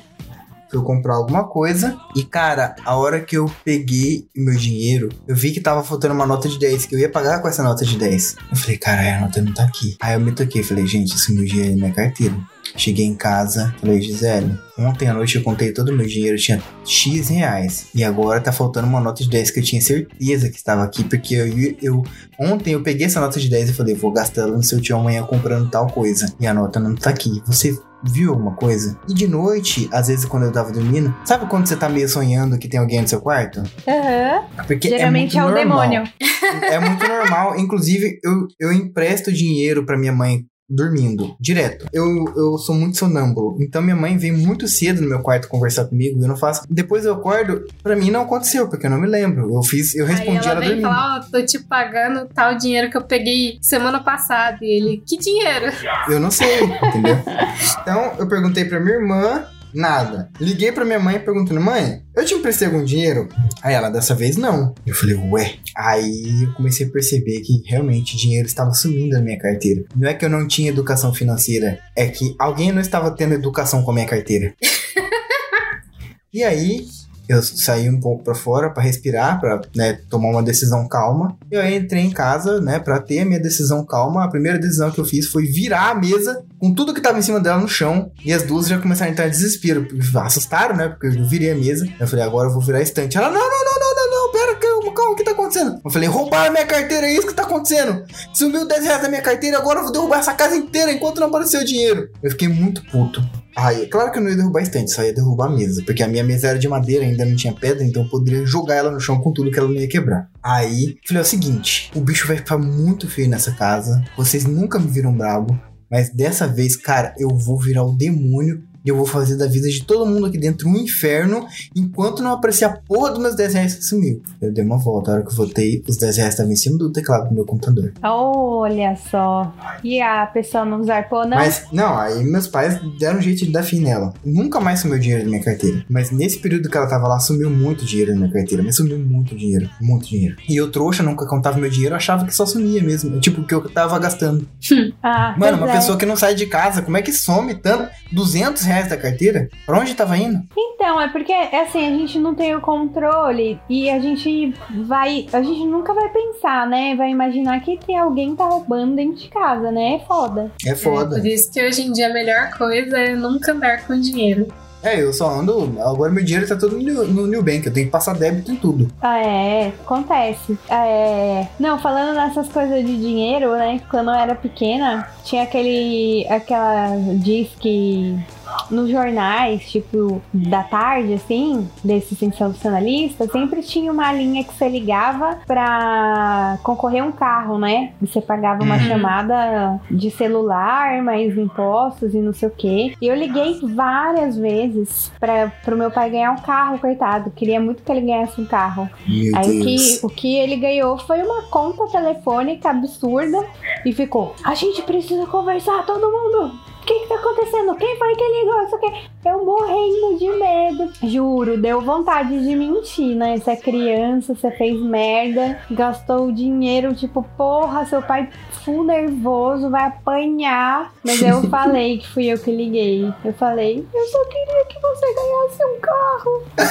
Foi, foi, foi foda. Foda. Foi foda. Cara, mas o pai tá puto, mas ele não consegue nem bater, né? Porque você quebra o cara no meio. Ah, é, eu não apanhei, gente. Foi. Mas é real, eu queria que ele ganhasse um carro, queria muito. E, Teve e uma aí, vez também que eu fiz essas ligações. Eu não lembro se era bom de companhia ou se era aquelas que é, você tem que acertar a resposta. Que nem sei que canal que passa isso. Mas uma vez Nossa, eu aquele liguei, é eu fiquei meia da Rede hora. TV, que a resposta tá óbvia e vem as pessoas respondem errado, que é os atores que eles Eu contratam. fiquei, tipo, por meia hora tentando entrar e toda hora fazia uma pergunta e você respondia. Aí nunca ia pra frente e resolvi desligar, mas aí a conta veio. Eu nunca caí nessa. Não, gente, e, e uma menina da igreja que fez isso com Criança Esperança? Ela ligou doando pro Criança Esperança. Daí chegou a conta na casa dela e o pai dela: Como assim? Criança Esperança? Ninguém aqui doa pro Criança Esperança, não sei o quê. E ela não contou que foi ela. O pai dela ligou, falou que Aí era um o cara grava um vídeo pro, grava um vídeo e manda no grupo do WhatsApp. Esse Criança Esperança é uma fraude. Pega nosso dinheiro de quem não ligou. A Globo é uma golpista. é uma- Nossa, imagina. Né? Se fosse hoje em dia, É, pois é, porque isso aí não era nem na época do WhatsApp, senão se Mas fosse essa hoje em menina dia. não contou. Essa menina não contou. Falou que Esses não, não foi CPFs que ela, foram não foi ela. vazados, foi tudo a Globo que, que pegou Novo pra golpe. poder. Novo, novo golpe. A Globo quer financiar a campanha do Lula. Vai aparecer débitos do seu telefone em nome do Criança Esperança. Não Caralho, nessa. total. Mano, isso é muito 2021, Patê. Parabéns pela sua teoria da, conspi- da conspiração. Parabéns. Inclusive, eu vou ligar pro Bolsonaro agora, vou mandar um zap pra ele e falar: Cara, eu tenho uma teoria das da conspiração que vai te salvar, vai foder a Globo e o Lula junto. Vamos, me dá um bilhão aí, que você vai ser Cara, eu vou pegar essa mensagem e vou mandar pra aquela tiazinha do grupo da família que me mandou aquele áudio. Nossa, vai viralizar na hora. Vai virar- Cara, eu queria ver alguém compartilhando Inclusive, fala que que é sério. 5% do dinheiro do Criança Esperança não vai pro Lula, vai realmente pras crianças, só que pras crianças virar gay. Isso! Nossa senhora, agora a teoria tá muito mais crível. Agora vai. Agora vai. Não, e aí, essa menina fez que não falou. O pai dela ligou e pediu estorno, disse que ia processar e, e tudo escambau. e aí ele, ele teve a doação de volta. Eu não sei como que foi essa história. Mas eu sei que ela contou pra gente, que era amiguinha, e falou. Eles não sabem até hoje que fui eu. Caralho.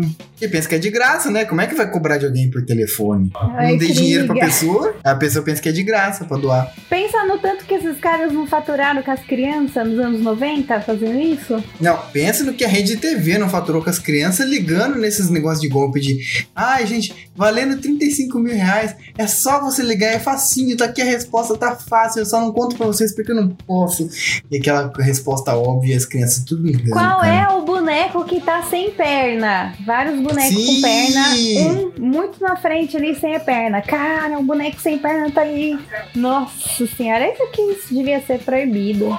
Eu nunca consegui ligar pro Bom Dia e Companhia. É, foi muito triste isso. Ligar pro Bom Dia e Companhia pra ganhar Playstation. Gente, depois do. O valor do, do negócio... Playstation vinha na sua conta do telefone depois, né?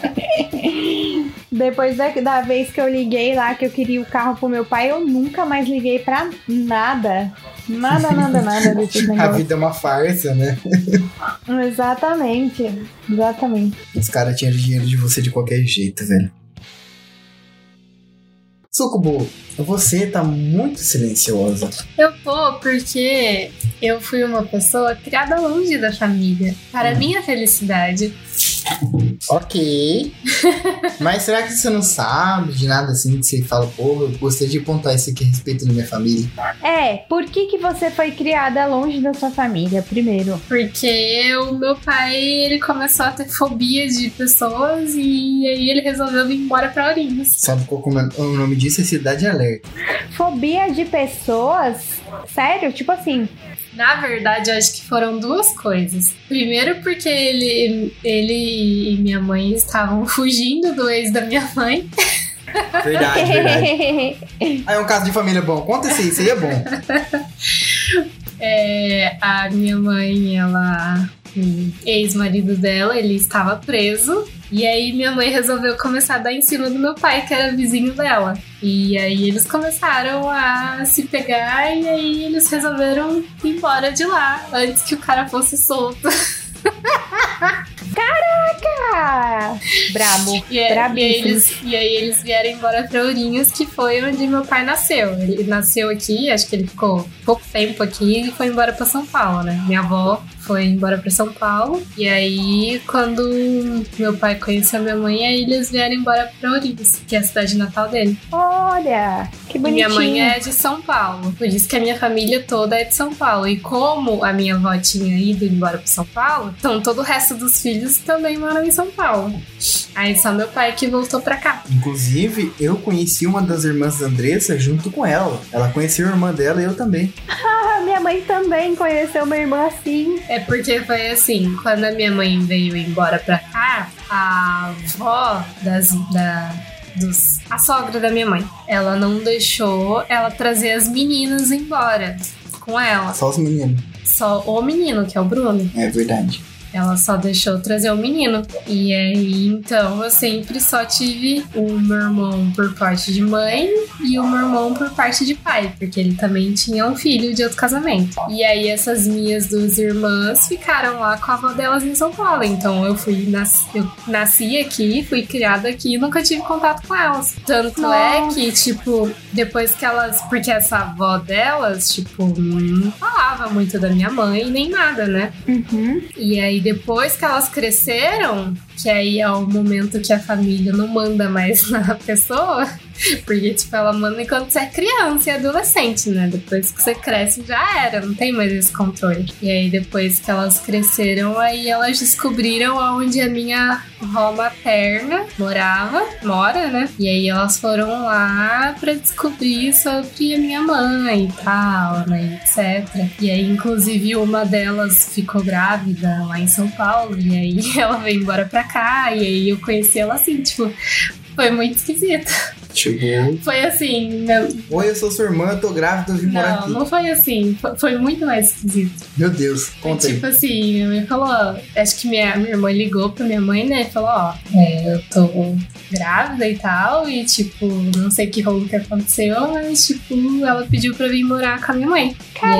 E aí, aí a minha mãe, tipo, aceitou e tal, e ela veio. Aí eu sabia que ia vir uma irmã grávida morar aqui em casa. ela tinha 20 anos. Aí ela veio e tal, ela chegou acho que de madrugada, não sei. E como eu era adolescente, né, dormia até tarde, aí eu acordei e tava minha irmã lá, grávida, aqui em casa. Tipo, oi, ela, tipo, oi. Eu sou tua irmã, você vai ser tia. Parabéns. Foi bem esquisita. E aí ela ficou aqui por um bom tempo, né? Inclusive ela teve vários filhos por aqui com vários caras. Sério? Sim.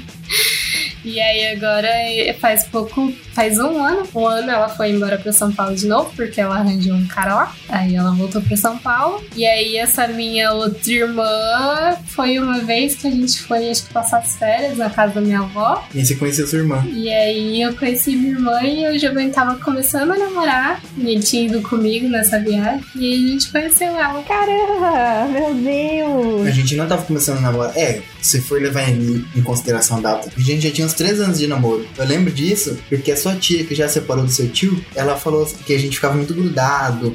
E eu beijava ela o tempo todo. Ela falava, ah, vocês são um casal novo, né? No começo era assim mesmo. Eu falei, não, já faz 3 anos que a gente namora. Ela, Nossa, gente. É, então isso não é normal, não.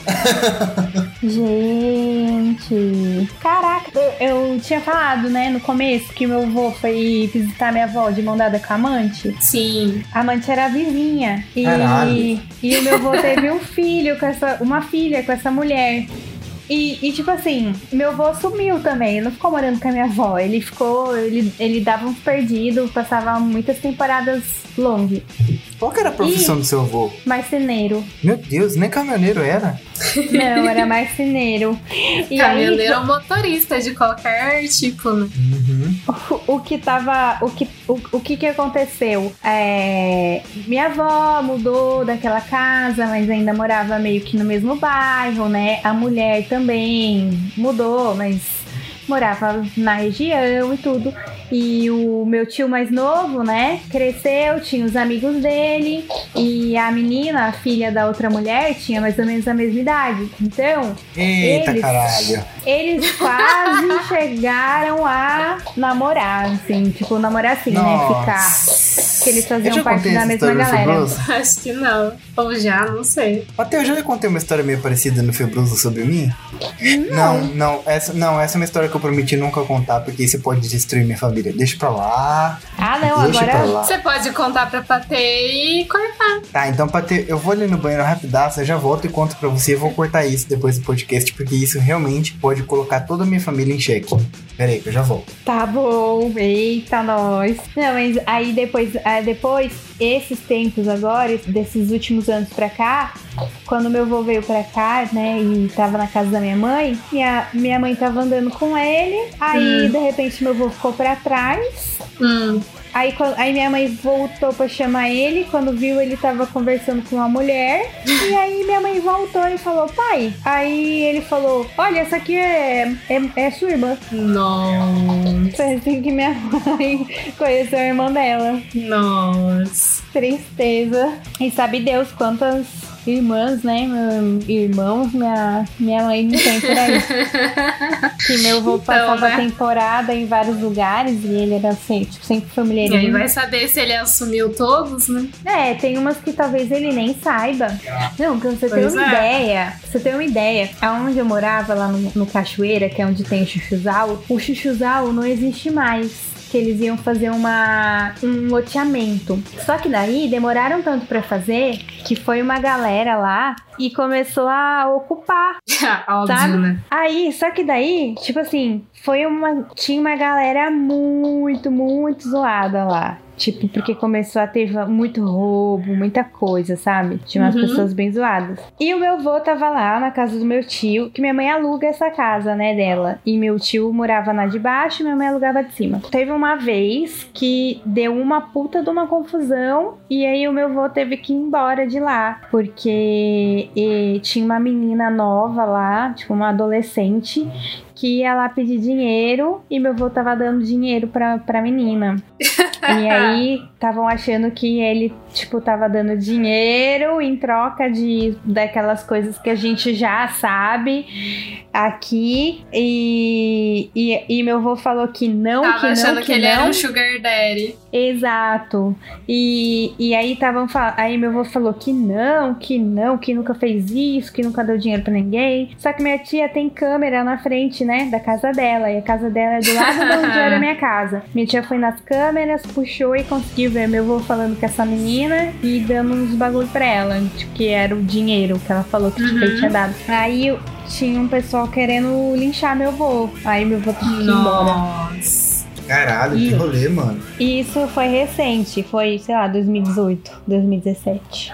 É, gente, e quantos anos ele tem? Oiten- eh, Tinha, né? 80 e poucos. Ele morreu com 89. É, claramente, a mina, no máximo, mandava nude pra ele. Olha lá. Cara, eu, eu penso era. que ela deixava ele passar a mão nas coisas dela, porque nem celular ele tinha. Nossa. Mas, gente, qual que é a pira de você ser velho e poder passar a mão nas coisas? Cara, eu não sei. Porque deve ser muito triste. Eu acho que quando, quando o negócio não funciona mais, deve ser uma boa ideia enquanto você não faz. Porque depois que você- enquanto você tá fazendo, na verdade, já começa a bater aquela bad de caralho, eu não posso fazer nada a respeito. Porra, deve ser muito É. triste, cara. Cara, eu não sei, né? Ca- e, e, Imagina. sabe, e meu avô é uma pessoa muito carismática. Tipo, ele não precisava fazer essas coisas. Tipo assim, eu digo assim, ele é uma pessoa alegre, que as pessoas sempre gostaram de ficar perto dele, sabe?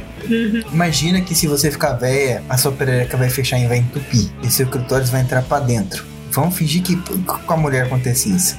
De repente, você paga um novinho, porque a sua perereca fechou e você já tá sem condições de, de ir pra jogo. Você paga um novinho pra arrancar o pau pra fora pra você ficar pegando e sentindo cheiro, relembrando como é os, os velhos tempos. E na hora que você tá com o pau do novinho na tua mão, você lembra, caralho, tá entupido a minha perereca. Eu não consigo Ai, fazer nada. Imagina a tristeza e a miséria dentro do íntimo do seu ser que deve ser. Ai, gente, Gente. que ficou esquisito. É isso que o velho tarado deve sentir. Porque o negócio não sobe mais, entendeu? Ele não tem mais condições sanguíneas pra fazer o negocinho subir. É, Mas os hormônios ainda estão ali, não estão? Não Ou sei, não? porque eu ainda não cheguei na Mas- cidade pra saber. Mas eu acho que em menos quantidade, né? Vai mudando, né? Vai Inclusive, nos próximos febrosos, a gente vai tentar entrevistar um velho tarado pra entender qual que é a pira. Não, ó, É porque é- se ele é- é tarado é porque ele ainda sente alguma coisa. Tá, mas o Se negócio não vai funciona funcionar. ou não, é outra questão. Mas imagina a tristeza desse ser de poder passar a mão, de sentir o cheiro e não poder. Ah, não sei, porque na verdade eu sou esse tipo de pessoa que não sou tão falocentrista a ponto de que, meu Deus, o pau precisa estar funcionando e é só com o pau. Não é. Você vai ser um velho feliz. Eu vou ser um velho feliz, verdade. Porque você pode estar broxa, mas você ainda vai conseguir ser feliz. Porra, não vejo a hora de eu virar um velho tarado. Caralho, mano. Ai, que horror! Não, gente, ó, essa parte até da, da menina aí do, da ocupação pode cortar, enfim. Mas, tipo Eu não assim, escutei a- o começo da conversa, então eu não sei quão grave isso é. A única história que eu vou carregar do meu avô, que eu acho que é a única que vale a pena, é a história de quando ele foi, quando ele era jovem casado lá com a minha avó, que ele veio pra São Paulo, que eles são, é, são da Bahia, né? Eram da Bahia. De uma cidadezinha de interior da Bahia. E o meu avô veio pra São Paulo pra tentar trabalhar aqui e trazer a família, né? Só- Então ele veio sozinho primeiro. E aí, quando ele voltou pra lá, pra Bahia, ele voltou com uma máquina fotográfica. Ai, que legal. E ele tirou retrato de tudo quanto era pessoa. Ele falava pras pessoas se arrumarem e passarem perfume. As pessoas passavam perfume e se arrumava, né? Não era um perfume, era uma colônia, sei lá o que que era, que, que uns olhinhos que as pessoas passavam pra ficar cheirosas pra foto. Meu vô tirou foto do prefeito da cidade. Que Um legal, retrato cara. do prefeito da cidade. E aí, todo mundo queria muito ver as fotos. E ele disse que precisava revelar. E ele pegou minha avó e. E veio. Não, ele não pegou minha avó. Minha avó ficou lá. Mas ele voltou pra São Paulo. Pra e revelar aí as ele fotos. Pra revelar. E ele disse que quando ele voltasse pra buscar minha avó, ele levava as fotos. E aí ele veio pra São Paulo e. No final das contas, ele tava com uma máquina sem filme. Ele enganou Que todo mundo. Caraca, mano, sensacional, que história maravilhosa. E ele e, e tanto que ele não voltou pra buscar minha avó. A minha avó que saiu de lá com dois filhos e veio atrás dele. Porra, muito bom, cara. Os perrengues da fotografia de antigamente. Muito bom. Cara, ele enganou o prefeito da cidade, cara. Tipo assim, os caras se arrumaram, tiraram vários retratos e, cara, sem filme. Puta que pariu, né? Foda. Muito Mas- bom. Muito Mas bom. essa é a história que eu guardo. É a única história que eu vou guardar dele. O resto eu vou jogar tudo fora. E aí, Su, você tem mais alguma historinha? Você lembra de? Ah, não sei, essas histórias são boas, na verdade. Por exemplo, você falou que no dia história começou contando uma história super foda. Mano, você conheceu sua irmã depois de adulta, junto comigo. Como que essa não é uma Sim, história? pô, cara, é, é muito Brasil esse, esse episódio. Foi, é muito. Acho que muita gente vai se identificar, porque, cara, Sim.